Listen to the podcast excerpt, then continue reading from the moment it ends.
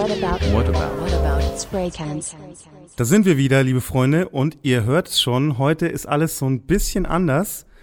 Ich weiß selber noch nicht so ganz, was kommt, aber wir haben es angekündigt, Staffel 2 wird es jede vierte Folge eine Special-Folge geben namens Whatabout, in der einer von uns beiden euch ein spannendes Thema vorstellt. Und ich bin's nicht, sondern mein Mann Crow. Was geht ab, Digga? Viel, viel ging ab im Vorfeld. Mhm.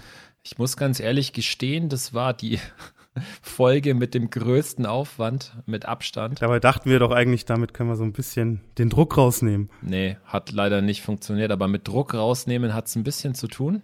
Aber bevor ich da einsteige, würde ich fast vorschlagen, dass wir nochmal die Idee von Waterbau zusammenfassen, damit alle da draußen einen kleinen Überblick bekommen, was wir uns da Kurioses ausgedacht haben. Das finde ich eine sehr schöne Idee, denn falls ihr jetzt eingeschaltet habt wie immer und denkt, ey, was ist denn da los? Warum ist da kein Interviewgast am Start? Wir haben uns da was überlegt und zwar wird es, wie wir schon gesagt haben, jede vierte Folge ein kleines Special geben, in dem wir ein Thema, das uns auf dem Herzen und unter den Nägeln brennt, mal so richtig sezieren und das natürlich auch mit Graffiti zu tun hat, ganz klar. Und um das Ganze ein bisschen spannender zu machen, haben wir uns gedacht, wir überraschen uns gegenseitig so ein bisschen. Einer bereitet was vor und ich bin sehr gespannt, was der liebe Carlos da für uns jetzt PowerPoint-Präsi-mäßig aus der Schublade zaubern wird. Ja. Er mhm. hatte relativ viel Stress, ich bis jetzt relativ wenig, aber ja. ich bin gespannt, Kompadre. We weißt du, wie ich mich jetzt fühle? Wie so ein, so ein Zehntklässler vom Referat, weißt du? So im Physik. Ähm, was ich sagen möchte, es, es, sind zwar Themen, und ich glaube, das wird bei deinem Thema eventuell auch so sein. Ich weiß ja auch nichts, was du machst. Aber es sind Themen, die uns natürlich schon lange begleiten und wo man so ständig drüber quatscht, aber irgendwie so voll wenig eigentlich weiß in der Tiefe. Mhm. Und gerade jetzt in meinem ersten Thema war es für mich jetzt in vielerlei Hinsicht etwas, wo ich selber nochmal dazulernen konnte, was du dir vielleicht gar nicht vorstellen kannst, ja, bei dem Mr. Mr. Nerdy. Aber das waren wirklich krasse Infos, die ich so bekommen habe. Und ich hoffe auch, dass ihr da draußen das ein oder andere raussaugen könnt für euch. Ähm, an der Stelle nochmal ein ganz kurzer Einschub. Also, ich glaube, da kann ich auch für dich sprechen, KG. Wir versuchen uns natürlich dem Thema zu nähern und versuchen da auch ordentlich zu arbeiten aber das kann halt nur ein Ansatz sein. Also wir sind keine mhm. Wissenschaftlerinnen und Wissenschaftler. Ja. Und wir werden auch niemals diesen Anspruch fahren können. Das ist einfach nicht drin. Aber klar können wir schauen, dass wir eben mit Quellen sprechen, die wir für vertrauenswürdig empfinden und nochmal gegenchecken bei einer zweiten Quelle, ähm, ja, was so die Sachlage ist letzten Endes. Und ich denke, da sind wir handwerklich einigermaßen sauber. Aber für alle da draußen, die jetzt schon die ähm, die Messer wetzen und so. Ähm, es wird garantiert die eine oder andere Info geben, die vielleicht nicht komplett durchdacht ist und wo man nochmal nachlegen muss. Und da sind wir auch ganz offen. Ich bin sowas von gespannt, was jetzt kommt. Ich habe keine Ahnung, mein Freund. Naja, ich, ich, ich, deswegen würde ich vielleicht gerne mit einer Frage einsteigen. Okay. Äh, und zwar, was braucht man eigentlich, wenn man ein Graffiti malen möchte? Was braucht man denn da alles? Meine erste reflexartige Antwort wäre gewesen Style, aber das stimmt ja überhaupt nicht. Äh, ein Graffiti muss ja nicht mal Style haben. Ja, back to basic, eine Wand und eine Dose. Mhm. Ein, ein Untergrund und eine Dose. Es wäre natürlich jetzt ein witziger Whatabout-Einstieg, wenn wir über Wände sprechen würden. So der Aufbau einer Wand, die verschiedenen Putzqualitäten und so. Nein, natürlich nicht. Es geht um Sprühdosen. What about Spray Cans? Yes, yes, ja. Und an der Stelle gleich die zweite Frage, die ich nochmal nachlegen möchte. Was weißt du eigentlich über Sprühdosen? Wie ich mir eingestehen muss und mir auch jetzt gerade erst so schmerzlich bewusst wird, relativ wenig eigentlich. So, ich weiß natürlich, dass da äh, eine Mischkugel drin ist und ich ordentlich schütteln muss, damit die Pigmente vermischt werden und da Farbe rauskommt mit Druck, mit einer Kanüle, so den Grundaufbau. Aber selbst so nach 25 Jahren Graffiti habe ich mich schmerzlich wenig mit der Materie beschäftigt, muss ich, muss ich sagen. Naja. Hauptsache, da kommt Farbe raus am Ende des Tages, nehme ich, was ich kriegen kann. Ich bin froh, dass sich das Game äh, krass entwickelt hat und ich habe natürlich festgestellt, dass in den letzten, gerade so in den letzten 10 bis 20 Jahren eine Revolution stattgefunden hat in Sachen Technik, aber was da dahinter steckt. Ja, ich werde mal versuchen, ein paar Antworten zu liefern. Übrigens an der Stelle, also auch ich weiß wo, oder wusste vor dieser Folge, jetzt nicht so wahnsinnig viel im Detail. und habe mich eigentlich mehr oder weniger auch in meinen Workshops immer auf den anatomischen Aufbau der Sprühdose konzentriert und so ein bisschen ähm, ja, mhm. nachgezeichnet, was, auf was es halt ankommt, wenn, damit eine Sprühdose gut ist. Ja. Aber so um diesen Aspekt der Geschichte, der Kultur und vor allem auch diese Entwicklungsschritte hin zu dieser modernen Sprühdose, das hätte ich zum Beispiel jetzt auch nicht beantworten können, um ganz ehrlich zu sein. Ähm, was habe ich gemacht? Ich habe recherchiert. Ich habe mir mhm. natürlich ganz viele Webseiten angeguckt. Ich habe mal geguckt, was die Hersteller so schreiben. Ich habe geguckt, was, ähm, was man so an, an Sekundärliteratur auch schon finden kann und äh, bin in diesem Zusammenhang auch über ein Buch gestolpert, was sehr, sehr geil ist. Äh, das heißt Aerosols von einem Daniel Knorn, der als Graffiti-Writer Roscoe gemalt hat. Und äh, der hat sich tatsächlich vor sechs Jahren die Mühe gemacht, ein Buch herauszubringen, um seine Sammlung halt zu zeigen und so die Entwicklung der Sprühdose auch nachzuzeichnen. Also das war eine wichtige Quelle für mich. Steht sogar bei mir im Schrank. Siehst du? Sehr, sehr spannendes Buch. Auf jeden Fall. Also auch an der Stelle habe ich eine gute Nachricht. Also wir werden ein Buch verlosen. Oh. Ja, auch das habe ich natürlich mal wieder geklärt für euch da draußen, dass wir ein kleines Goodie haben. Aber an der Stelle, ähm, Walls Don't Lie wäre ja nicht Walls Don't Lie, wenn wir uns jetzt darauf beschränken würden, so ein Referat zu halten. Das heißt, ich habe die Leute gesucht, ich habe sie angeschrieben und ich habe mit ihnen gesprochen. Ich habe den Autor des äh, Buchs Aerosols interviewen können der uns auch echt ein paar schöne O-Töne dazu geben konnte. Geil. Ich habe äh, den Lumit gesprochen. Äh, seines Zeichens könnte man fast sagen, so der Gandalf der deutschen Graffiti-Szene. An dem, an dem kommt man auch nicht vorbei. Ein Weit kommt man nicht vorbei. Er ist auf jeden Fall ein weißer Zauberer der Kunst. Von What? dem her, big respect. Mhm. Also ich habe mit Lumit gesprochen, er hat mir auch ein paar schöne Sachen erzählt. Und dann habe ich noch mit Rüdi gesprochen. Rüdi ist einer der beiden Gründerväter der L&G Vertriebsgesellschaft, die ihres Zeichens die Montana Colors ja. nach Deutschland gebracht hat und mhm. zum Zweiten dann später auch verantwortlich war für die Montana Golddose. Also der Gründervater der Montana Gold, kann man sagen. Und äh, da habe ich wirklich sensationelle Informationen bekommen, die ich euch natürlich jetzt gerne auch zeigen möchte. Also an der Stelle vielleicht, bevor wir da jetzt richtig tief einsteigen, nochmal zum Aufbau einer Sprühdose. Also was ihr da draußen bestimmt alle wisst, ne? es ist so ein, ein Container, die Sprühdose. Wenn man schüttelt, dann klackert es irgendwie. Und also jeder Dulli weiß ja so, äh, das, das sind Mischkugeln drin, da ist irgendwie Lack drin und so. Aber tatsächlich, auch da lohnt mal ein Blick hinter die Kulissen. Also die meisten Dosen, die wir zum Beispiel verwenden, sind aus Weißblech. Das sind keine Aluminiumdosen. Ich dachte immer, Dosen sind, sind aus Aluminium. Nö, das ist Weißblech. So. Und von dem her, dieses Grundmaterial muss auch nach Deutschland geschifft werden. Das ist äh, dementsprechend vom Weltmarkt abhängig und ähm, ich kann euch jetzt schon sagen, so ein bisschen Spoiler-Alarm, es ist ziemlich wahrscheinlich, dass Sprühdosen in Zukunft teurer werden aufgrund dieser Rohstoffsituation, die wir momentan erleben. Dann, was haben wir noch in der Dose drin? Wir haben Treibgas drin, Propan, Butan. Wir haben Lack. Diese Lackqualitäten können ultra unterschiedlich sein. Und ich glaube, das kennst ja auch du, KG, oder? Wenn du eine Dose mal in die Hand nimmst, äh, die du vielleicht mhm. vorher nicht kanntest und dann kannst du schon die eine oder andere Überraschung erleben. Oh, it's a big surprise. Und das war ja auch der Standard damals. Also als wir angefangen haben, da hat sich ja schon viel verändert gehabt, so Mitte der 90er Jahre. Aber davor war das ja echt eine Wissenschaft, zu wissen, welcher Lack gut ist und wer, welcher Lack sich überhaupt anbietet, um damit eine Wand gut gestalten zu können oder ein Train oder so. Auf jeden Fall. Also von dem her, ähm, das war ein ganz, ganz elementarer Bestandteil. Und dann haben wir noch on top dieses Ventilsystem. Also diesen Ring, den wir oben sehen, wo man die Cap aufsetzen kann. Das ist wirklich ein Game Changer gewesen. Ähm, auch in der Art und Weise, wie wir sie heute ja kennen, diese Ventile. Ähm, an der Stelle Nochmal so eine kleine Quizfrage an dich, KG. Mhm. Was sind denn Female Caps? Female Caps sind Caps, denen das Ding untenrum fehlt. Dieser kleine Pinöppel, den man quasi in diesen Ring steckt. Genau. Also die auf den, auf den Pin aufgesteckt werden. Genau, also für alle da draußen, die damit vielleicht auch Probleme hatten bis jetzt.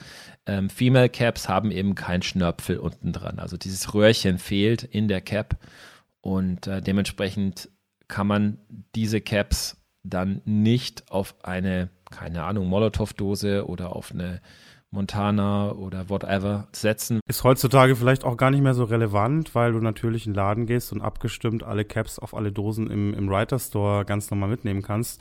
Ich habe Female Caps ganz schmerzlich das erste Mal mit, ich glaube, 13 oder 14 kennengelernt, als ich versucht habe, mir Sprühdosenaufsätze zu besorgen im äh, örtlichen Drogeriemarkt von den Deo-Dosen und feststellen musste, dass die alle weiblich sind und natürlich auf meine Dispo-Cans, die ich zu Hause hatte, einfach mal nicht passen. Absolut. Das ist zum Beispiel auch eine Information, die ich jetzt erst lernen durfte, dass wir bis in die 90er Jahre relativ unterschiedliche Ventilsysteme hatten. Mhm. Da gab es dann zum Beispiel ein System, was man als Lindal-System bezeichnet. Lindal-System? Lindal. Und jetzt kommt Herr Ober, jetzt kommt auf jeden Fall so ein, so ein so ein Augenöffner vielleicht für verdammt viele da draußen, wenn ihr mal so eine Cap anschaut. Also wenn ihr jetzt eine Cap zur Hand habt, ja, so eine stinknormale, skinny Banana Cap. Ich weiß nicht, KG, hast du eine? Ja.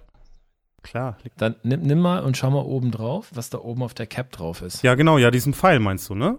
Ja, ja, sorry, es ist aber kein Pfeil, KG. Es ist nämlich ein stilisiertes L und ein I und steht für Lindal. Das heißt, sagen wir mal, die meisten Caps, die wir heutzutage kennen und die eigentlich alle Ventilsysteme kommen von Lindal. Crushed my world hier. Das heißt, ja. kein, kein Style ohne Lindal, sagt man eigentlich dann. genau. Kein Style ohne Lindal. Fuck man. Das wird das neue geflügelte Wort, ja. Also auch an der Stelle ähm, vielleicht mal interessant zu wissen, dass eben alle Sprühdosenproduzenten, die da draußen rumlaufen, ähm, früher oder später bei Lindal anklopfen und äh, da dann auch die Ventilsysteme geba gebaut werden oder ähm, halt von der Stange gekauft werden. Auch die Caps können die halt dann nach. nach Richtiger Mafia-Monopol-Move eigentlich. Äh, ja, da kommen wir später nochmal dazu, aber das ist schon echt krass, was es da für Querverbindungen gibt. Und ich habe jetzt ja damit eingeführt, dass wir uns die Anatomie der Sprühdose nochmal angeguckt haben. Und jetzt macht es für mich schon Sinn, dass wir auch nochmal in die History einsteigen. Ja, bitte. Also seit wann gibt es denn überhaupt Sprühdosen? Auch da, ne, hier, Quiz-Sendung. Ähm, hast, du eine, hast du eine Idee, wann, wann wurde denn die Sprühdose entwickelt? Wenn es so eine Wer wird Millionär Graffiti-Show geben würde, wärst du mein Telefonjoker. Aber da du ja der Moderator bist, bin ich relativ lost. Gut, ich kann jetzt einfach nur schätzen. Ich würde sagen, äh, die ersten Graffitis sind so in den 70ern aufgetaucht. Das muss ja relativ zeitgleich mit der Dose passiert sein. Das wäre so mein Tipp, 60er Jahre. Mhm. Es macht auf jeden Fall Sinn, da eine kleine Unterscheidung zu ziehen ähm, tatsächlich ist es ja so, dass dieses Konzept einer Sprühdose, also dass du einen Behälter hast, ja. du machst da irgendwas rein, es kommt Druck drauf und du hast eine Aussprühvorrichtung. Heißt ja noch lange nicht, dass da jetzt Sprühfarbe drin ist. Das kann ja auch irgendwas anderes sein. Okay. Und, ja. und dieses Konzept gibt es schon länger. Also man kann es eigentlich genauer sagen, es ist etwa in den 1920er Jahren dann losgegangen. Also bald jährt sich das zum hundertsten Mal dass äh, das Patent angemeldet wurde. Das Patent auf Sprühdosen? Das Patent auf Sprühdosen, genau. Das hat ein Norweger angemeldet. Und an der Stelle würde ich sagen, holen wir mal den Daniel rein, der das Buch Aerosols geschrieben hat. Der kann uns ein bisschen was dazu erzählen. So eine Spraydose besteht ja aus mehreren Teilen. Also man hat einmal, wenn man jetzt von oben anfängt, hat man das Cap, das heutzutage aus Plaste ist. Dann hat man das Ventil, hat man diese Art äh, Behälter, wo der Druck drin ist letztendlich. Und ähm, so hat zum Beispiel der äh, Ingenieur aus Norwegen, der Herr Rotheim, der hat 1927 bereits ähm, Patent erhalten für ein Verfahren und eine Vorrichtung zum Abspritzen und Verteilen von Flüssigkeiten oder halbflüssigen Massen. So klingt das wunderschön im Patent, aber das war so die Grundlage, ähm, die er geschaffen hatte diese, diese erste Entwicklung, die blieb dann auch äh, in Norwegen. Ähm, so trat dann ähm, in den ersten Jahren gleich ein Farbfabrikant auf die, auf die Matte bei dem Herrn Rotheim. Äh, und die produzierten dann so die ersten äh, Lack- und Farbspraydosen im ganz, ganz kleinen Maßstab. Und ähm, als Dritter im Bunde war ein Herr Mortensen, der kümmerte sich um das Drumherum, also zum Beispiel die richtige Ventiltechnik weil es ja auch wichtig, äh, dass man die, äh, dass man Behälter unter Druck setzen, ist ja okay, aber es soll ja auch gezielt äh, und leicht dann rauskommen. Und der hatte praktisch 38, 39 verbesserte Druck Luftbehälter und dazu entsprechend optimierte Ventile entwickelt. Yo, sehr schön. Ich glaube, Abspritzvorrichtung wird auf jeden Fall mein neues Lieblingswort des Monats. Ich werde es noch ein, zwei Mal verwenden. Ich wusste, dass du lachen wirst. Ich Herrlich. Sehr fundiert, aber ich muss sagen, mein Freund, auch noch sehr theoretisch und für den Everyday Graffiti-Head da draußen jetzt erstmal noch nicht so interessant, denn so viel ging da ja erstmal trotzdem noch nicht. Also sprühen konnte man da ja noch nicht wirklich mit Farbe. Genau, also das trifft es ganz gut ich sag mal, die Entwicklung von den 20er Jahren bis zu den frühen 40er Jahren war erstmal irrelevant für die Entwicklung der Lacksprühdose. Mhm. Zumindest die Art der Lacksprühdose, wie wir sie heute kennen. Dazu musste noch ein bisschen was passieren und Ende der 40er Jahre dann gab es einen Durchbruch in der Ventiltechnik und eine Firma Newman Green hat dann da eben geforscht und hat dieses Ventil auf ein ganz neues Level gehoben und dann kann man sagen, dass eigentlich mit den 50er Jahren dann die Schallmauer durchbrochen wurde und diese moderne industrielle Dose war geboren, die dann auch als Lacksprühdose mhm. gut funktioniert hatte. Und rate mal, welche große amerikanische Sprühdosenmarke genau zu dieser Zeit das erste Mal aufgetaucht. Kenne ich so viele. Naja, wenn du den Film, ja, Film Beat Street, so, vielleicht hast du so eine Idee. Krylan? Richtig, die Krylan. Genau, die oh, Krylan-Sprühdose okay. wurde da so richtig groß und war dann eben auch als Lacksprühdose schon erhältlich. Es gab sogar so, so Klarlacke, die man auch im Kunstbereich eingesetzt hat. Also da, da ging es dann richtig ab. Also dann auch mhm. mit Dekolacken und so wurde das ein richtig großer Markt. Für uns jetzt hier in Europa kommt ein ziemlich krasser Twist, wenn man sich halt reinzieht, welche großen Akteure da auf diesem Sprühdosenmarkt unterwegs waren. Es gab zum Beispiel einen Akteur, der hieß Sherwin Williams, dem mittlerweile übrigens Krylan auch gehört. Und äh, dieser Akteur hatte damals in den 60er Jahren die Lizenz oder den Namen, die Brand Duplicolor. Nein. Unter, seine, unter seinen Nein. Fittichen. Ja, genau.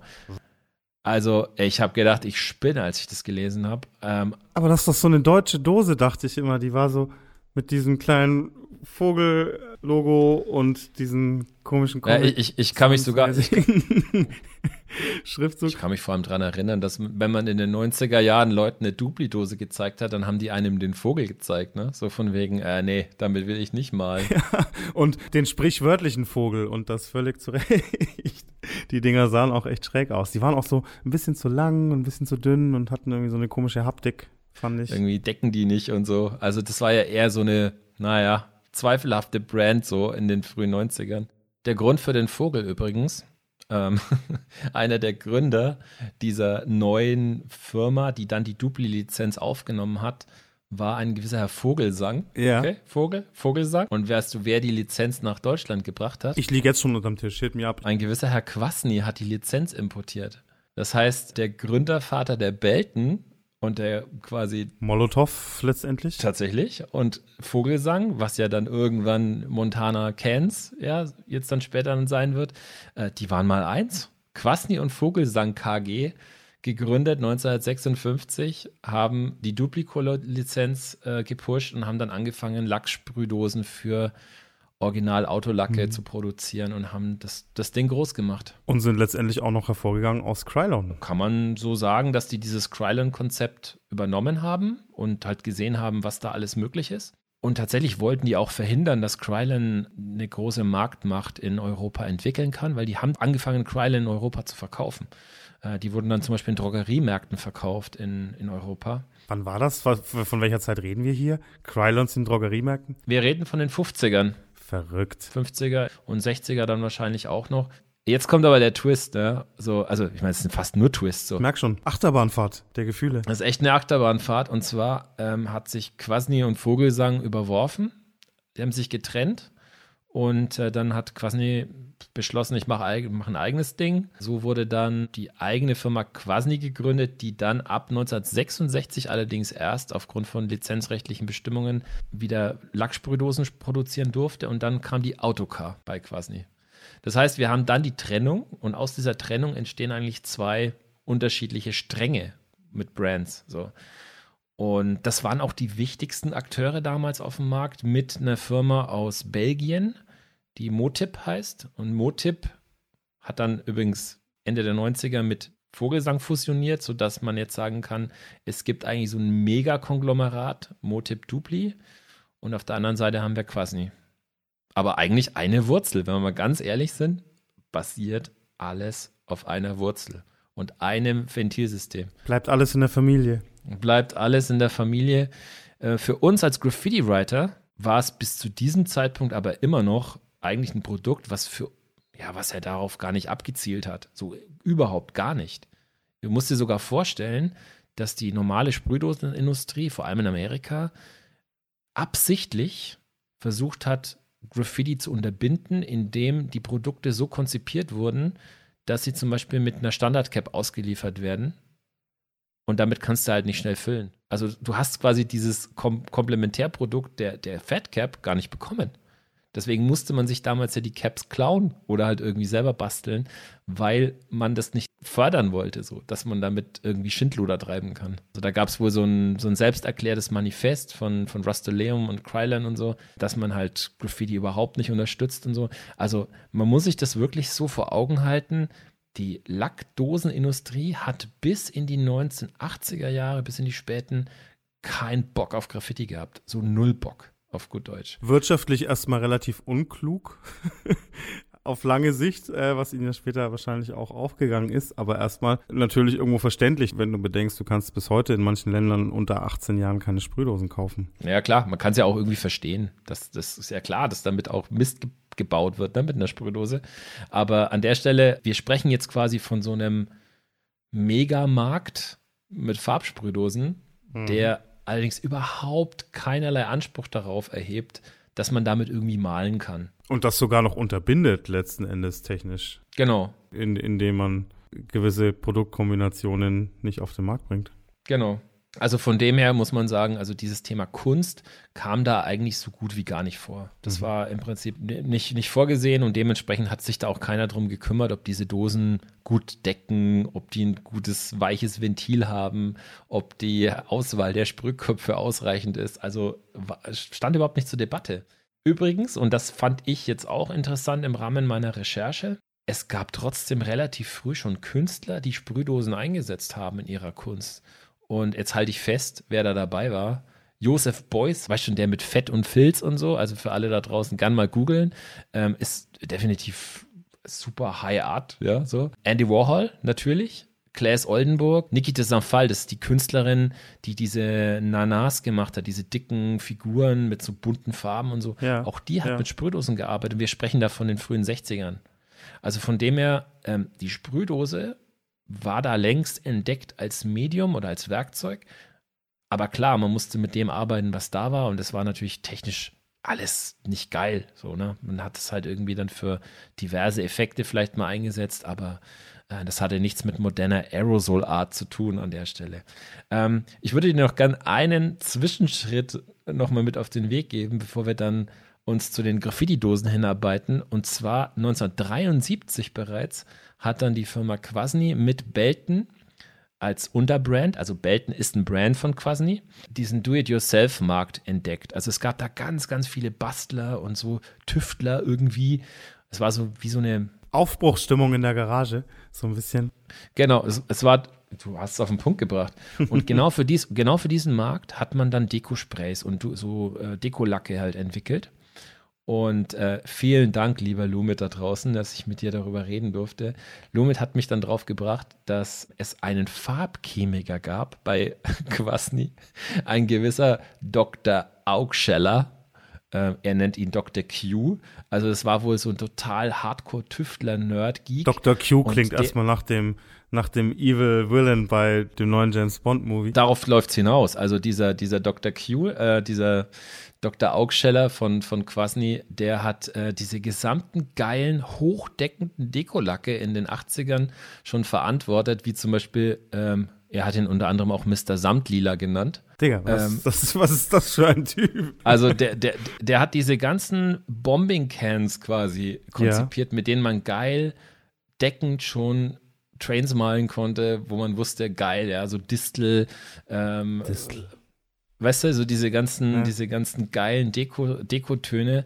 äh, die auch richtig gut gedeckt haben schon bei Belten. Ne? So, Mhm. Also die sind auf seinem Mist gewachsen Mit dem alten Belten-Logo noch auf den Dosen. mit dem alten Belden-Logo. Übrigens, wir werden natürlich in die YouTube-Folge dieser Ausgabe ganz viele Bilder mit reinpacken von den Dosen, sodass man so ein bisschen zuordnen kann, wie sahen die eigentlich aus und so. Also da werden wir einiges an Material dann zur Verfügung stellen. Ich nehme mal an, auf unserem Blog werden wir die auch alle draufpacken in die Gallery. An der Stelle übrigens nochmal Danke an Lumit. Ich hätte ihn gerne auch ähm, mit O-Tönen gehabt, aber es war in der Kürze der Zeit nicht möglich. Ich habe ihn dann praktisch nur am Telefon gehabt und ähm, habe so ein bisschen versucht mitzuschreiben, die Zitate eben zu notieren. Trotzdem sehr sinnvoll. Cool, dass du ihn dann nochmal genervt hast. Ich glaube, Lumit ist auf jeden Fall ein verlässlicher Gesprächspartner, um da manche Quellen nochmal abzuchecken Ja, auch und, und, und sich absichern zu lassen, ob das auch alles wirklich so war. Ja. Der war ja wahrscheinlich überall dabei. Ja, der war auf jeden Fall am Start und er hatte mir eben auch berichtet, dass er relativ früh schon Kontakt zu Quasni hatte. Mhm. Also er ist dann irgendwie Anfang der 90er Jahre auf so eine Farbmesse in München gesteppt,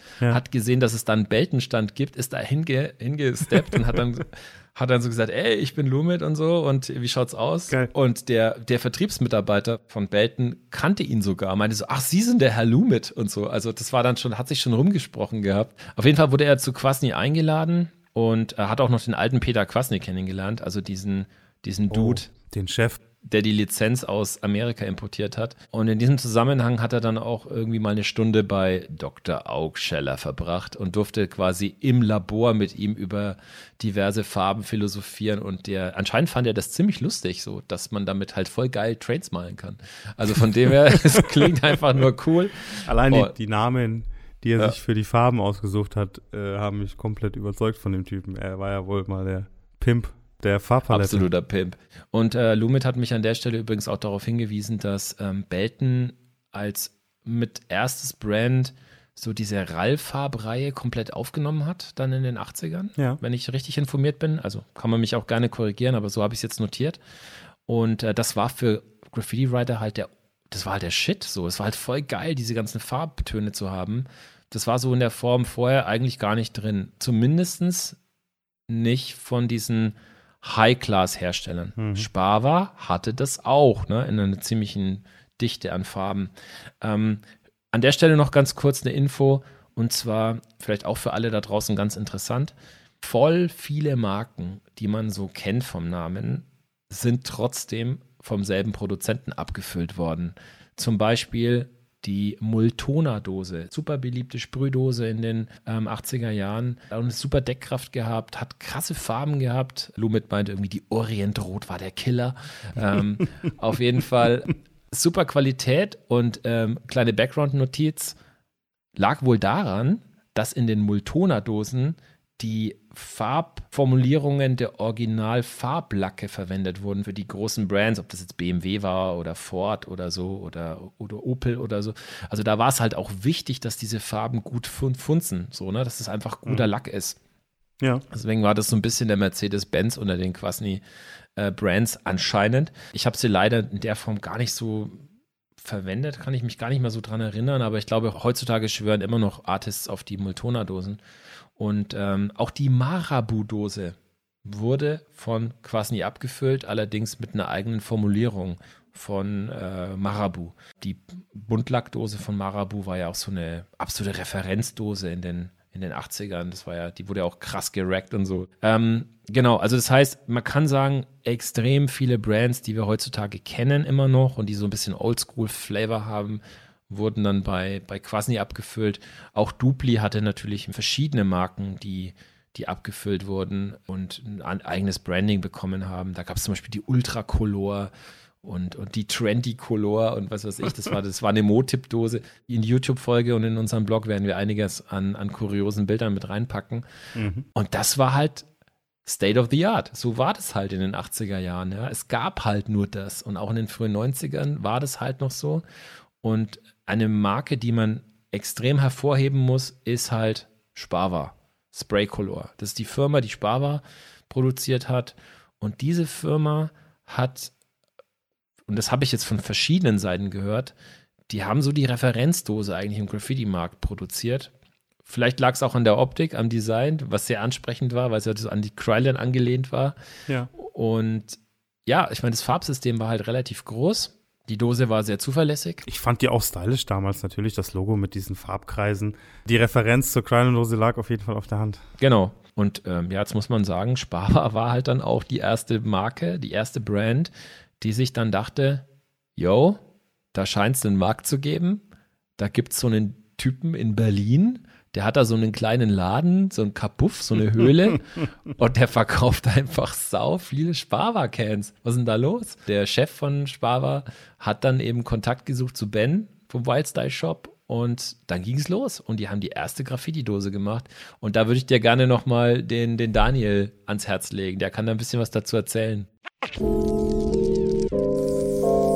Wir sind durch unsere Graffiti-Crew, dadurch, dass wir gute, gute Connections so nach Spandau hatten, wo halt der Ben saß mit seinem äh, Wildstyle-Shop, äh, hatten wir sehr früh Kontakt und da konnten wir halt auch mit erleben, wie praktisch die Firma Spraycolor, der, der Chef von denen, der, hat, der war dem Ganzen wohlgesonnen, auch dem Graffiti und hat gesehen, dadurch, dass Ben in seinem Laden Riesenumsätze fuhr und war da offen wirklich eine Dose von Sprüher für Sprüher äh, zu entwickeln, die besonders dafür geeignet sind. Also sie sollten schön decken. Das kennt jeder, äh, wenn er irgendwie ein Gelb hat und das auf eine dunkle Farbe macht und es nicht deckt, dann ist halt doof. Und ähm, die sollten schnell trocknen und genau diese Punkte hat sich Ben dann äh, auf die Fahne geschrieben, dass er eine eigene, Far eigene Farbpalette hatte und eben auch die wirklich auf dem Graffiti-Markt eben ausgerichtet ist. In Österreich ähm, wurde dann im Werk, wurden dann die verschiedenen Farben aussortiert, verschiedene Ventile, verschiedene Caps, bis dann wirklich so dann die Tough Color Spraydose äh, auf den Markt kommen konnte. Und das geschah im März 93.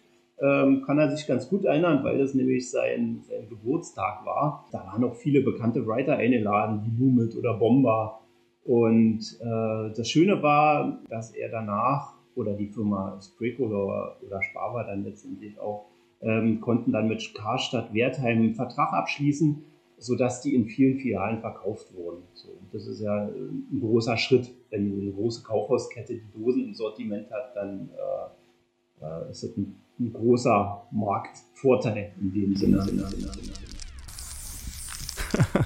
Krass, Mann. Das erklärt natürlich einiges. Ich glaube, ich habe es an anderer Stelle schon mal erwähnt, wie ich als kleiner jugendlicher Graffiti-Nerd versucht habe, mir coole Graffiti-Dosen zu besorgen. Und das hieß für mich äh, 40 Kilometer in die nächstgrößere Stadt fahren, denn da gab es einen Karstadt, Kaufhof, irgendwas in der mhm. Richtung. Und die hatten die Tough Colors Graffiti-Dosen. Ich hoffe, du hast dir eine aufgehoben. Man kann es gar nicht genug herausstellen, was das für eine Pionierleistung war diese Dose auf den Markt zu bringen. Und äh, Ben gebührt dementsprechend natürlich auch größter Respekt, dass er da diese, diese Leistung erbracht hat. Äh, ich glaube, rein wirtschaftlich gesehen war es jetzt kein Mega-Hammer-Erfolg, aber es war auf jeden Fall die erste echte Graffiti-Dose auf dem europäischen Markt. Und ich könnte mir sogar vorstellen, dass es die erste globale Graffiti-Dose war, die jemals von einem richtigen Farbenhersteller, von einem Farbsprühdosenhersteller produziert wurde. Ich glaube, das kann man schon mit Fug und Recht behaupten, dass das die erste ihrer Art war. Hab mich ja ein bisschen reingenördet, kannst du dir vorstellen. Surprise, surprise. Und habe schon versucht, in alle Richtungen zu gucken. Ich habe jetzt von eigentlich vier Quellen und Lumit ist eine davon, habe ich auf jeden Fall das Go bekommen, dass ich sagen kann, die Tough Collars war definitiv die erste Dose. Also deswegen würde ich sagen, geben wir ihm den Lorbeerkranz dafür. Und äh, das hat halt einfach extrem Vorbildcharakter gehabt. Relativ zeitgleich und äh, ein paar tausend Kilometer mehr im Süden äh, ist was ähnliches passiert. Und äh, da würde ich ganz gern mal ausholen. Ich bin ja Halbspanier und deswegen war ich ja relativ häufig in Spanien und habe da bereits Mitte der 90er, als ich da äh, unterwegs war, immer wieder mit einer Dosenmarke zu tun gehabt, die Felton heißt. Mhm. Ich weiß, worauf das hinausläuft. Ich dachte mir dann so, Felten, Belten, hm, vielleicht ist es ja Belten. Nein, ist es nicht. Also, ähm, es ist tatsächlich ein spanisches Brand. Und äh, warum die jetzt Felten genommen haben als Namen, das wäre natürlich interessant zu wissen. Auf jeden Fall, Felton war die Mutterfirma dessen, was wir dann später als Montana Colors dann kennenlernen durften. Also da gab es zwei Akteure bei Felten, einmal den Jordi oder Jordi Rubio und den Miguel Galer. Und die beiden sind dann da ausgestiegen bei Felten, weil die irgendwie auch nicht so richtig wollten. Und dann haben die ihre eigene Firma gegründet, eben in Form von Montana Colors, haben sich zwei Writer gesucht aus Barcelona, den Muki und den Capi. Die ja, das muss man dazu sagen, weiß Gott, keine Unbekannten sind. Ich habe auch bis heute noch einige Macs in der Schublade mit Muki und Capi-Bildern, die ich mit 16 bis zum Erbrechen abgemalt habe. Game Over Magazine. Game Over Magazine. Es gab auch den Game Over Store übrigens ja. in Barcelona.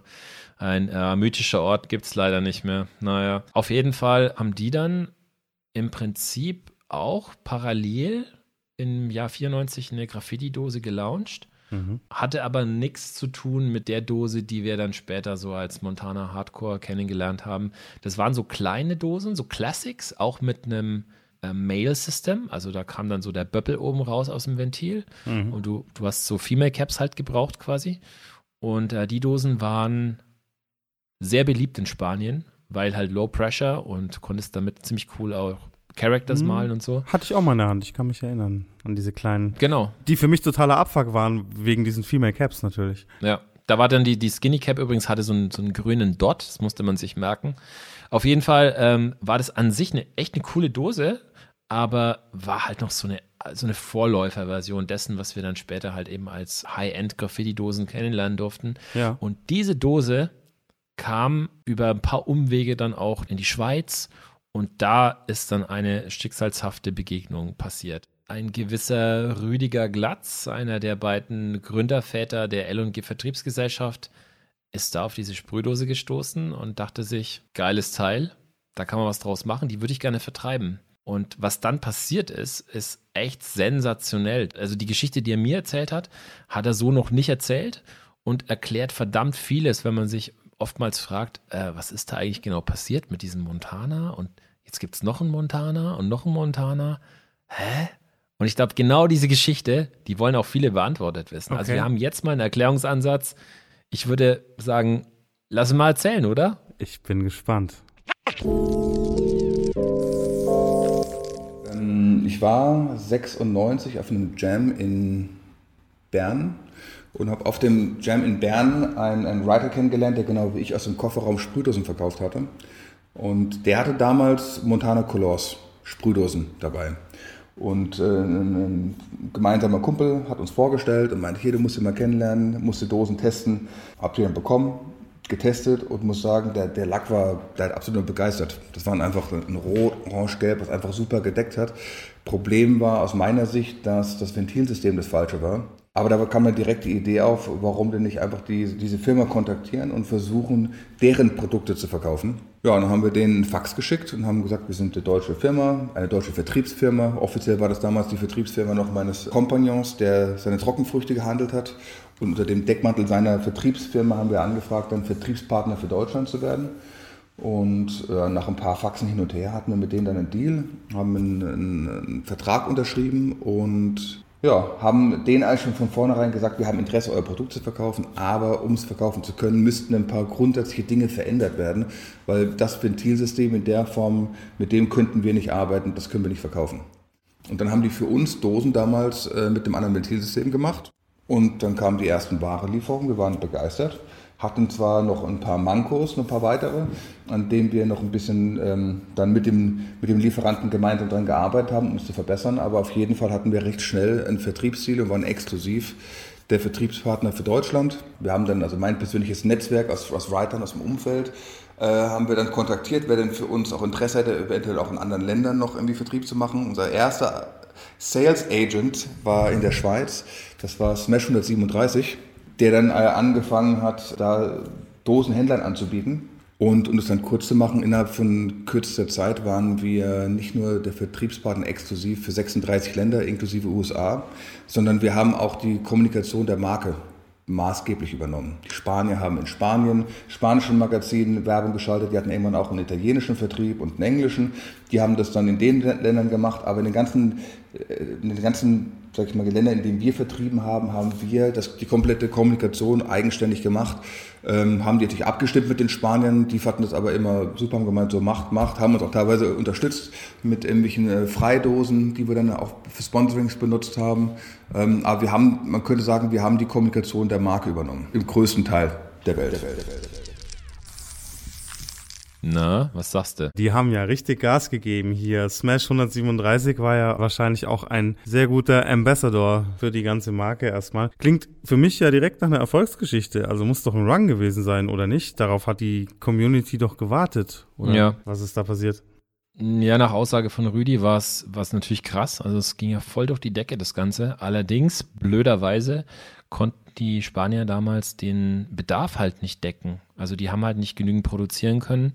Und ähm, es gab halt auch irgendwie logistische Probleme. Letzten Endes hat es dann dazu geführt, dass sich dann die Deutschen quasi, in dem Fall jetzt die Vertriebsgesellschaft, nach einem Partner umgesehen haben. Also das war auch kommuniziert, das war auch transparent, um halt eine zweite Dose zu entwickeln, die man dann als Low Pressure Nebenprodukt anbieten konnte. Und so kam dann auch der Kontakt zu Duplicolor. Aber vielleicht kann er uns noch ein bisschen was dazu erzählen. Auf jeden Fall hatten wir die Möglichkeit, äh, haben das Angebot bekommen von einem von den beiden Partnern in, der, in Spanien, die halbe Firma abzukaufen. Ähm, aus diesem Angebot wurde dann verhandelt. Wir haben ähm, das Geld nicht gehabt, um diese Anteile zu kaufen, hatten aber damals schon in Abstimmung aber auch mit den Spaniern, wie mit äh, der Firma Duplicolor, eine parallele Dosenlinie entwickelt. Und der Chef hat uns damals einfach angeboten, dass er uns Geld leihen würde, aber er würde uns an der Stelle raten, nicht die halbe Firma zu kaufen, sondern die Markenrechte zu kaufen. Mit dem Hintergedanken, wir hatten immer das Problem, dass wir Lieferengpässe hatten. Also fast immer. Wir hatten das ganze Jahr über Lieferengpässe. Die Lieferquote war extrem gering. Ich sag mal, sie lag so bei 10 bis 20 Prozent von dem, was wir bestellt haben, haben wir dann faktisch geliefert bekommen. Und wir hatten jeden August immer ein Riesenloch, weil die Spanier im August äh, die Produktion dicht gemacht haben, aber unsere Kunden im August den Verbrauch hochgefahren hatten und haben dann irgendwann angefangen, eben auch mit einem zweiten Lieferanten äh, zu arbeiten, um das bisschen zu kontrollieren und besser in den Griff zu bekommen, um den Kunden Produkte liefern zu können. Und auf jeden Fall, dieser, ähm, dieser Chef hat uns angeboten, da uns Geld zu leihen. Das, er hatte den Gedanken, dass wenn wir diese Markenrechte übernehmen würden und nicht die halbe Firma, dass wir äh, zwar nach wie vor von den Spaniern kaufen, was sie uns liefern können, für dann unsere Marke, aber dass wenn das nicht genug wäre, dass er mit seiner Firma uns dann äh, auch Produkte produzieren könnte. Weil wir die Vision hatten, dass wir wesentlich stärker wachsen könnten, wenn wir nur genug Produkte hätten. Ja, und aus, sage ich mal, dem Angebot für die halbe Firma entstand ein Angebot für die Markenrechte, das dann ungefähr, ich glaube, so im Achtfachen lag. Weil die Spanier das Gefühl hatten oder haben da das Gefühl gehabt, da könnten sie jetzt äh, einfach mehr für bekommen haben dann das auch dann intensiv beleuchtet, hatten da auch über, über, mehrere Monate wirklich intensiv verhandelt und uns dann auch wirklich auf einen Millionenbetrag geeinigt, äh, den wir auch bereit waren, für diese Markenrechte auszugeben, mit dem Zahlungsziel über mehrere Jahre und haben dann in dem Zuge aber natürlich auch rechtlich prüfen lassen, ob diese Markenrechte, die wir da für ein paar Millionen kaufen wollten, auch tatsächlich dann uns im vollen Umfang gehören würden und wie diese Markenrechte genau aussehen, die die Spanier hatten. Und es hat sich eben herausgestellt, dass die Spanier zwar eine Anmeldung hatten, aber es eine ältere Anmeldung gab für die Marke Montana für Farben und Lacke und damit die, deren Anmeldung äh, eigentlich gar keine richtige Relevanz hatte. Weil eine, im, im Markenrecht ist es so, wenn du eine Marke anmeldest, prüft das Patentamt nur, ob diese Marke einträgungsfähig ist, nicht ob sie bereits eingetragen ist. Und wenn du dann, also wenn sie eintragungsfähig ist, bekommst du ein Dokument, was dann besagt, du bist der Markeninhaber dieser Marke was aber nicht bedeutet, dass kein anderer diese Marke bereits schon angemeldet hat. Und wenn ein anderer, äh, der sie vorher angemeldet hat, äh, mitbekommt, dass du sie angemeldet hast, kann er dich dazu zwingen, sie löschen zu lassen. Und das war eben die Situation. Es gab eben eine Schweizer Firma, denen die Marke seit 1984 bereits gehört hatte. Und äh, ja, wir waren an dem Punkt, wir wollten einfach, wir wollten Gas geben. Wir waren mental schon voll an, dem, ja, an, der, an der Startlinie, jetzt mal so richtig einen Sprint hinzulegen. Und äh, waren dann obwohl wir wussten, dass die Markenrechte den Schweizern gehören, bereit mit den Spaniern den Deal zu machen und denen auch für diese Millionen diese Markenrechte abzukaufen. Wollten aber, nachdem wir das dann erfahren haben, natürlich äh, im Vertrag äh, festgehalten haben, dass sollte es zur Situation kommen, dass die äh, Schweizer Probleme machen, dass diese Probleme nicht unsere Probleme, sondern die Probleme der Spanier sind. Da haben sie dann einen Rückzieher gemacht äh, und haben ja, nicht nur einen Rückzieher gemacht zu dem Deal, sondern haben tatsächlich auch angefangen, uns die, die Vertriebsregionen wegzunehmen. Und wir hatten dann den Moment, dass wir dachten, okay, wir werden jetzt gerade hier von unserem Lieferanten, mit dem wir gemeinsam ein, ein, Produkt aufgebaut haben, also ich sag mal, das Produkt entwickelt haben, natürlich in erster Linie die Spanier, wir haben denen mitgeholfen und haben denen ähm, auch wirklich relevanten Input gegeben, um das Produkt besser zu machen, aber das Produkt an sich kam natürlich von den Spaniern, aber in der Kommunikation im Vertrieb hatten wir einen ganz wesentlichen Anteil. Und ja, dann hatten wir das Gefühl, okay, wir müssen jetzt hier für uns Maßnahmen ergreifen, um uns und unsere Firma auch zu verteidigen, weil wir auch an der Stelle schon auch durchaus ein Team hatten von Mitarbeitern, äh, die wir angestellt hatten, wo wir auch eine Verantwortung hatten gegenüber unseren Mitarbeitern und haben dann, wir hatten dann im Endeffekt einen Deal gemacht mit den ähm, mit Duplicolor, dass sie für uns produzieren würden, also Montana-Dosen produzieren würden unter der Lizenz der Schweizer Firma. Sprich, wir haben die Schweizer kontaktiert ähm, haben mit denen Lizenzdeal gemacht, dass wir unter deren Markenrechte produzieren könnten und hatten die Hoffnung, dass wir eigentlich eine Lösung erzwingen, gemeinsam, auch in, im, im, Schulterschluss zwar erzwungen, aber mit den Spaniern, dass wir den Spaniern sagen, okay, wir haben jetzt einen Lizenzdeal mit den Schweizern, äh, haben jetzt hier Dosen produziert in Deutschland, auch unter dem Design der Spanier ähm, und würden Lizenzen nicht für den Schweizern, sondern auch den Spaniern zahlen und trotzdem zusätzlich denen die Dosen abkaufen, die sie uns ähm, liefern. Ein Brechstangen-Move war das schon durchaus. Jo, das ist ein Grund, warum ich beruflich andere Dinge mache. Das klingt auf jeden Fall nach mehr Beef, als ich in meiner ganzen Graffiti-Laufbahn erlebt habe. Junge, Junge. Ich muss an der Stelle auch kurz einhaken und sagen, dass mir die spanische Montana Colors ähm, extrem sympathisch ist. Also ich mag die Dose. Ich habe eben Bezug nach Spanien ich finde es geil, was die Jungs da auch Medals da unten machen und so. Von dem her, no hard feelings jetzt mal von meiner Seite. Ich möchte da auch gar keine Position einnehmen an der Stelle. Es klingt aber halt auch einfach nach einem klassischen Geschäftskonflikt. Also da geht es nicht um Graffiti, da geht es nicht um Freundschaft, da geht es darum, dass Leute Geschäfte machen wollen. Und wenn das dann halt nicht läuft, dann sucht man sich halt Lösungen. Das ist an sich nichts, was man geil machen kann, wenn es in den Konflikt geht. Er hat übrigens noch eine ziemlich geile Graffiti-Analogie mit reingebracht, was er über diesen Konflikt so im Nachhinein denkt. Ähm, da musst du mal reinhören. Also um das mal ganz kurz irgendwie abzuschließen, ich vergleiche das immer auch ganz gerne mit einer, mit einer Crew-Situation. Ähm, und da gibt es natürlich immer auch verschiedene Perspektiven auf, was ist in Ordnung, was ist nicht in Ordnung. Wenn man sich vorstellt, es gibt eine Crew in einer Stadt, ähm, die ist lokal, die ist nicht wirklich, die ist nicht bekannt über die, über die Grenzen dieser Stadt hinaus und die nimmt, äh, nachdem die Crew zwei, drei Jahre existiert hat, werden da, äh, wird ein neues Mitglied aufgenommen oder zwei neue Mitglieder und diese Mitglieder bereisen die Welt und gehen richtig ab, malen wesentlich mehr, als die Crew ursprünglich auch mit äh, ihren Mitgliedern in der Stadt gemacht hat und macht diese Crew weltweit bekannt kann dann der, der, der Gründer der Crew diese Mitglieder nach mehreren Jahren aus der Crew schmeißen? Ja oder nein? nein, nein, nein, nein. Na, das ist auf jeden Fall mal eine Analogie, die ich nachvollziehen kann. Ist natürlich eine sehr grundlegend philosophische Frage, die er da stellt, auch mit der Graffiti Crew. Sägt man den Präsidenten ab oder nicht? Ich glaube, er hat was, zu, was ganz Wichtiges dann noch zu einem späteren Zeitpunkt in unserem Gespräch gesagt. Ich werde es jetzt einfach mal zitieren, dass er glaubt, dass ohne diesen Bruch, der da passiert ist, letzten Endes, ja. dass diese Entwicklung in der Form nicht gegeben hätte, wie die wir danach erlebt haben. Also ich meine, jetzt haben wir ja die Situation, es gibt halt jetzt quasi zwei Montanas mit einer echt beeindruckenden Palette an, an Produkten ähm, und, und jeder macht so sein Ding und jeder hat so seinen, seinen Support von, von Artists und, und weißt du, was ich meine? Also es ist einfach jetzt auf eine viel breitere Basis gestellt worden dadurch. Und am Ende können wir alle nur profitieren von diesen Konkurrenzkampf. Ja, es klingt jetzt fies, aber klar. Ich meine, da das Konkurrenz belebt das Geschäft und wir als Writer und Writerinnen profitieren davon auf jeden Fall. Ähm, was ich nicht unterschlagen möchte an der Stelle, wir hatten 93 die Tough Colors, wir hatten ab 94 die Entwicklung der Montana Colors Sprühdose und das Jahr 96, ja. Schrägstrich 97 markiert dann auch eben so, ein, so eine Phase, wo es richtig abging. Ja, also da hatten wir dann eben auch die Aerosol-Art-Dose. Manche da draußen kennen sie noch. Also ich kann mich noch so gut dran erinnern. 99 war ich auf dem Hip-Hop-Jam in Straßburg. Kannst du dich noch dran erinnern? An, an Dare, was ja, er drunter geschrieben ja, ja, hat? Fuck Aerosol. also der war, glaube ich, nicht so happy mit der Qualität der Dosen. Naja, Offensichtlich. Naja, auf jeden Fall kam relativ zeitgleich dann eine Dose auf den Markt, die von Quasni produziert wurde in Kombination mit der Oxygen Agentur. Schöne Grüße an Bomber an der Stelle und an Kentu.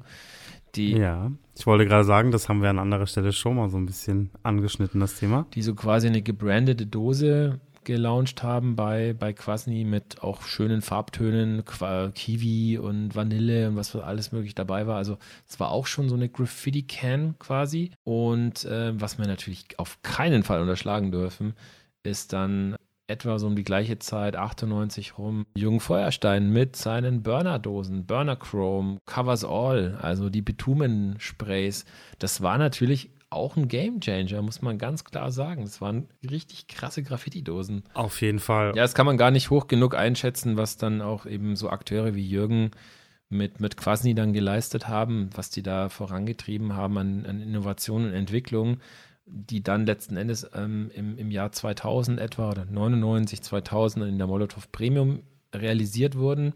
Da hat mir der Lumit übrigens noch erzählt, dass diese Konzeption der Premium unter anderem so passiert ist, dass als CES, also CES von der FX Crew, PJ und Zine äh, bei Lumit waren, zu Besuch waren, Lumit meinte so, ey, Kopp, wir setzen uns ins Auto, wir fahren in den Schwarzwald zum Feuerstein und äh, erzählen dem mal, was wir uns für Dosen wünschen. Und dann haben die sich da hingesetzt, haben Farbfächer studiert und haben dann gesagt so, ey, hm, welche Farben wären so richtig geil? Und naja, klar, ich meine, Scene meinte dann, ja, so ein geiles Lila-Blau wäre halt der Hammer, ja. Und dann kam Night Scene Blue und, und Cess, ja, Violett ist der, der heiße Scheiß und sowas kriegen die halt nicht bei ihren Amidosen, also zu dem damaligen Zeitpunkt. PJ wollte so ein 70er-Jahre-Grün, Lumit war in love mit seiner Aubergine. Und das war die Geburtsstunde der Custom Writer genau, Brand. Richtig. Und da wurden ja dann auch diese ganzen, ähm, ja, die Wünsche der, der, der Writer insofern befriedigt, als dass man eben mal diese Farbpalette aufgestockt hat mit krassen Farben.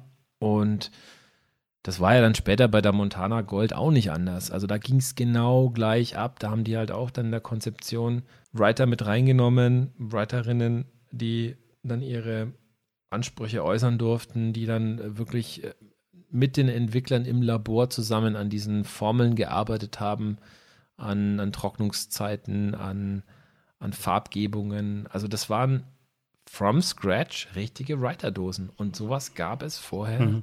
eigentlich nicht. Also wie gesagt, die Tough Colors nimmt da halt noch eine Sonderrolle ein. Sicherlich auch die Montana Colors, klar. Aber das war, das war so das goldene Zeitalter der, der Neuentwicklung. Das haben wir danach in der Form ja jetzt auch gar nicht mehr so erlebt. Jetzt, jetzt ist der Markt quasi besetzt. Und das war der Eintritt in die Zukunft. Voll. Das muss man sich ja mal reinziehen. Dieser ganze Weg von den 50er Jahren, um jetzt mal so einen kleinen Recap zu machen, über die ersten Versuche, Nachdem sich diese Industrie auch dem Graffiti geöffnet hat, was sie ja lange verpönt hat, die ersten Versuche, da wirklich qualitativ hochwertige Dosen, die fürs Malen ausgelegt sind, auf den Markt zu bringen, so bis heute, mhm. ist ein ganz schön weiter Weg gewesen. Ja, total. Und trotzdem alles eine sehr überschaubare Szene offensichtlich mit sehr vielen Verstrickungen. Voll krass. Ähm, Daniel, der das Buch Aerosols rausgebracht hat, hat ja. sich in seinem Buch übrigens auch nur auf die Jahre bis 99 konzentriert. Mhm weil alles, was danach kommt, ist für ihn so schon nicht mehr oldschool, weißt du? So, also bis dahin. Ja, macht total Sinn. Für ihn so alles, was danach kommt, ist jetzt mal ganz böse gesagt, kannst du dir alles als Graffiti-Sparpaket im Internet bestellen. Naja, klar. Es fällt ja mit dem Zeitpunkt relativ genau zusammen, als dann das Internet auch eine größere Rolle gespielt hat. Also mal 2003 mhm. so als Launchjahr der Montana Gold. Ja, gut, da gab es schon und man musste eben kein, ich glaube, Seymour hat das mal gesagt in seinem Interview, man musste eben dann kein Detektiv mehr sein und kein Forscher und nicht mehr losgehen und sich bei Schlecker, die aus Versehen viel mehr Caps von der Deo-Dose racken, um zu gucken und zu sehen, dass sie dann doch nicht passt, weil alles noch nicht so ganz kompatibel war. Und heute leben wir im Paradies, was das angeht, finde ich. Mhm. Ja, total. Wenn du dir den Graffiti-Markt heute ansiehst, so, was, was sind so, so Brands, die dir noch so in den Kopf kommen? Also natürlich gibt es die Classics, mit denen ich bis heute male und wahrscheinlich die meisten. Molotov, Montana. Was gibt es da noch? Was fällt mir ein? Loop, Flame.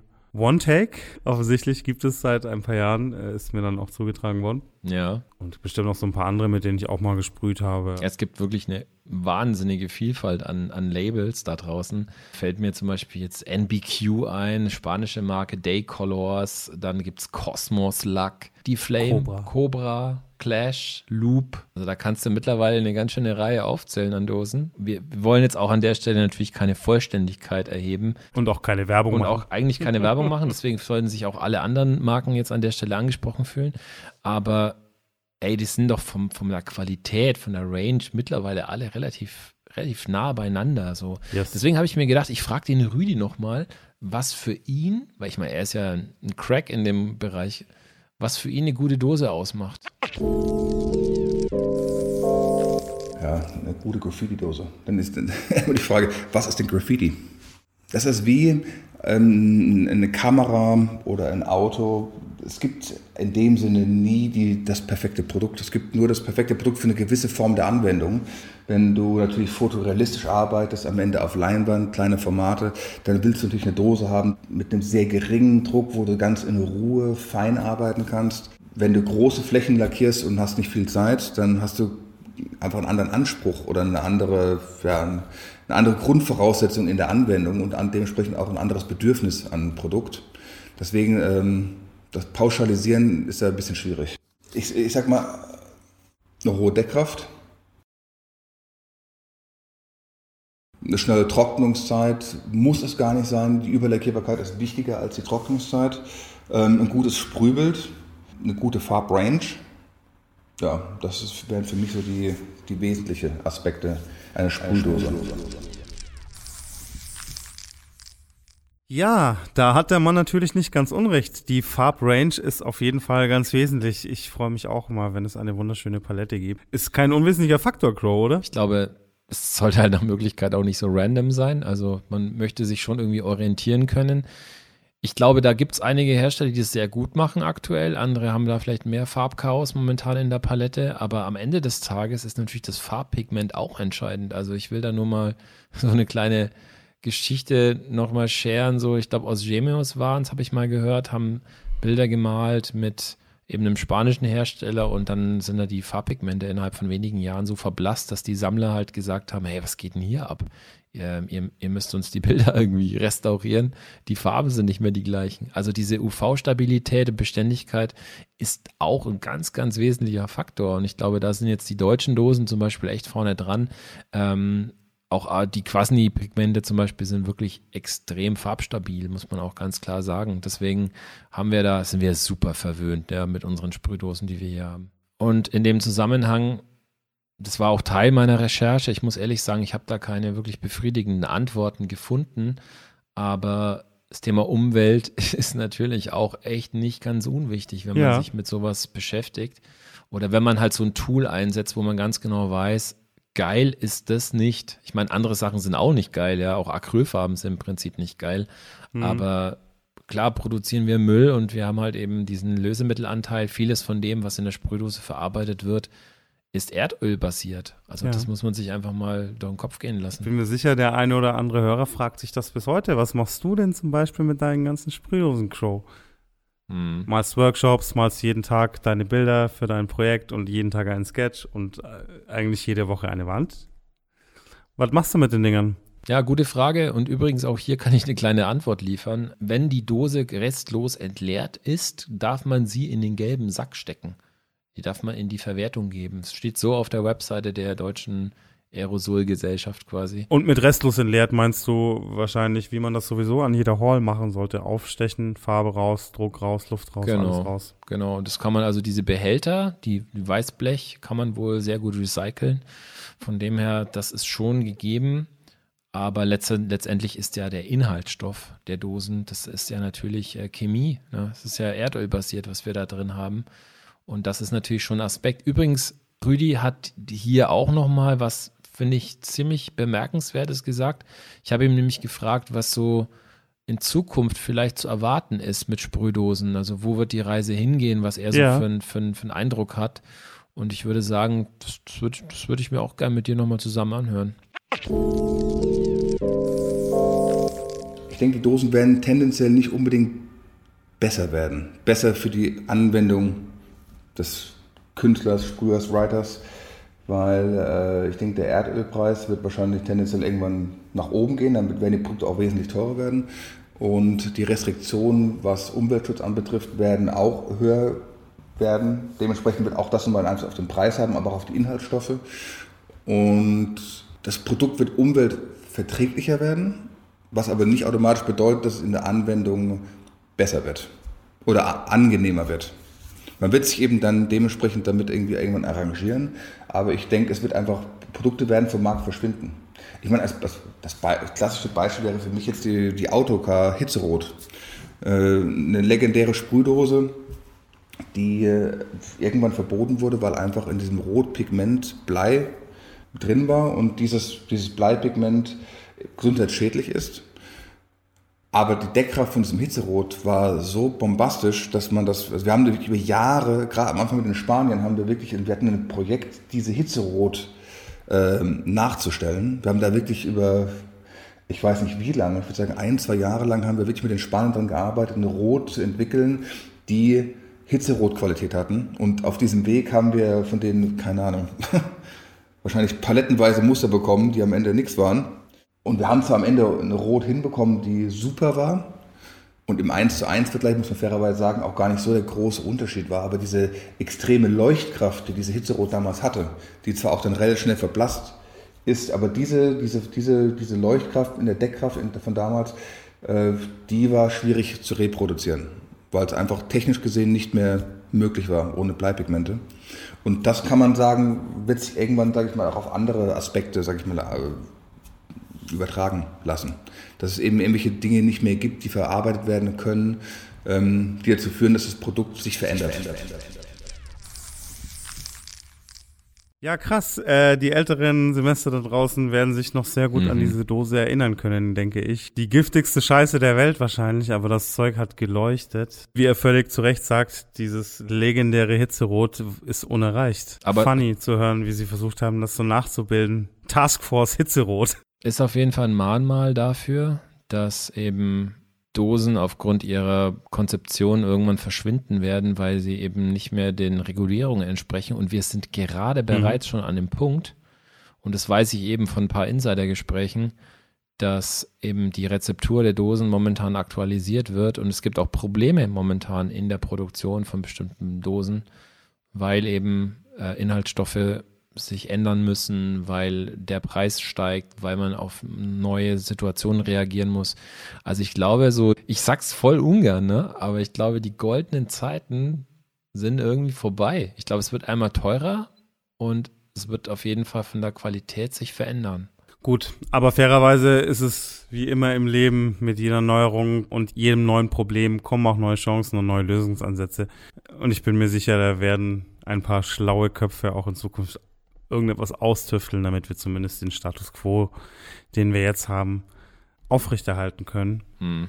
Und mit dem wir uns ja, wie ich es vorhin schon mal gesagt habe, wirklich wie im Paradies wählen können. Denn wenn wir mal gehört haben, was alles passieren musste, bis wir hier heute in einen Graffiti-Laden gehen und uns einfach eindecken können mit allen Tools und Produkten von allen möglichen Brands. Ich denke da gerade ans Dedicated Wonderland. Schaut's an Babak. Ja. Ähm, ja. ja. aber tatsächlich, das ist natürlich eine, eine Luxussituation. On, also at its best so. Ähm, an der Stelle nochmal, hast du vielleicht, also hast du eine Hitzerot übrigens daheim im Regal stehen? Ich habe die alle, muss ich zu meiner Schande gestehen, irgendwann entsorgt. 60 Euro auf Ebay. Äh, ist mittlerweile wirklich ein Sammlermarkt entstanden. Wir hatten es ja vorhin, bereits zu Beginn hatten wir dieses Buch Aerosols ja schon mal erwähnt und in dem ja. Buch sind ja etliche Dosen, die auch massiven Sammlerwert haben. Mhm. Der liebe Daniel hat uns da nochmal so ein bisschen Einblick gegeben in die Art und Weise, wie er sammelt, beziehungsweise hat so ein paar Tipps für Sammler uns noch mit auf den Weg gegeben. Und er hat so ein bisschen über seine Juwelen gesprochen. Ich fände das einen ganz schönen Abschluss nochmal so in, in die Welt der, der Sprühdosen-Nostalgie einzusteigen. Wer weiß, wie lange es noch Sprühdosen gibt. Na, ich will jetzt nicht hier den Teufel an die Wand malen, Na, aber. ja, ich glaube, wir haben so ein paar Jahre, ein paar gute Jahre haben wir noch vor uns. Investiert in Sprühdosen, nicht in Bitcoins. Genau, das ist doch mal eine Idee. Aber gucken wir noch mal zurück, was der liebe Daniel so gesagt hat. Ich habe ein paar Lieblingsdosen, wie schon eingangs erwähnt. Äh, meine erste Spraydose äh, aus, aus äh, Nachwendezeiten, diese Sparbar Leuchtfarbe mit einem Papieretikett noch. Ähm, dann als zweite Dose natürlich meine erste Spraydose, die ich immer noch habe, die auch im Buch drin ist. Ähm, es war ein Autoreparaturlack in der DDR, die wirklich auch nur in einem einzigen Betrieb hergestellt wurden, in einer Farbpalette von 25 Farben. Also in der DDR, man sagt ja immer, die waren ein bisschen grau.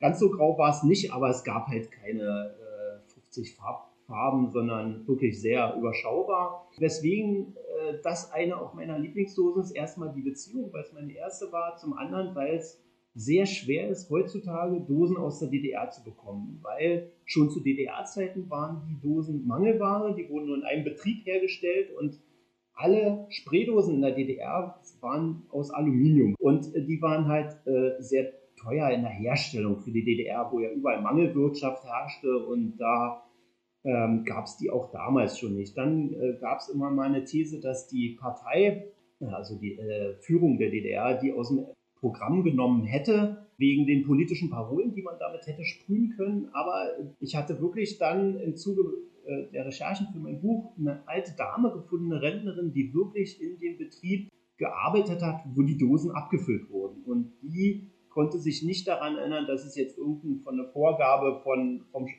von Staatsseite gab. Irgendwie. Das äh, war wirklich ein Problem der Mangelwirtschaft. Und die hat mir wirklich auch noch Bilder von der Produktion geschickt, äh, wie wirklich die DDR-Lackspraydosen damals produziert wurden. Mit so lustigen Bemerkungen, naja, die, äh, diese Falzverbindung war immer nicht so ganz toll, war, war alles alte, alte Maschinen, die sie aus dem Westen dann irgendwie gekauft hatten und dann und manchmal ging auch so eine Dose dann hoch und dann schrieb sie so trocken, naja, da musste mit viel Verdünnung die Maschinen gesäubert werden, auch und auch der Maschinenfahrer, also praktisch der Typ, der es bedient hat, der hatte dann auch Lack abbekommen. Also so eine lustige Anekdoten so. Und die hat sich natürlich gefreut, dass sich da, dafür mal jemand interessiert. Heutzutage sind ja ganz viele DDR-Betriebe gar nicht mehr vorhanden. Also zum Beispiel, wo der Lack herkam, aus Eisenach, das war eine alte Fabrik in Eisenach, äh, da ist überhaupt gar nichts mehr, ist alles planiert und deswegen war, war es auch für mich ganz schön, wirklich jemanden gefunden zu haben, der meine Spraydosen damals in dem Sinne, meine erste Spraydose produziert hatte.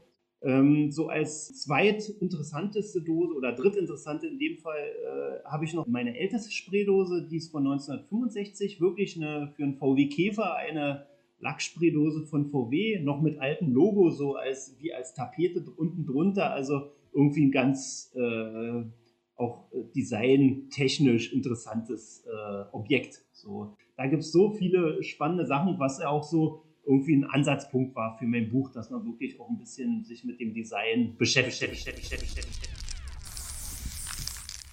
Ja, ist es nicht schön, diese schön. Nostalgie, oh, diese, diese, Liebe, die Passion zur Sprühdose? Da geht mir das Herz auf.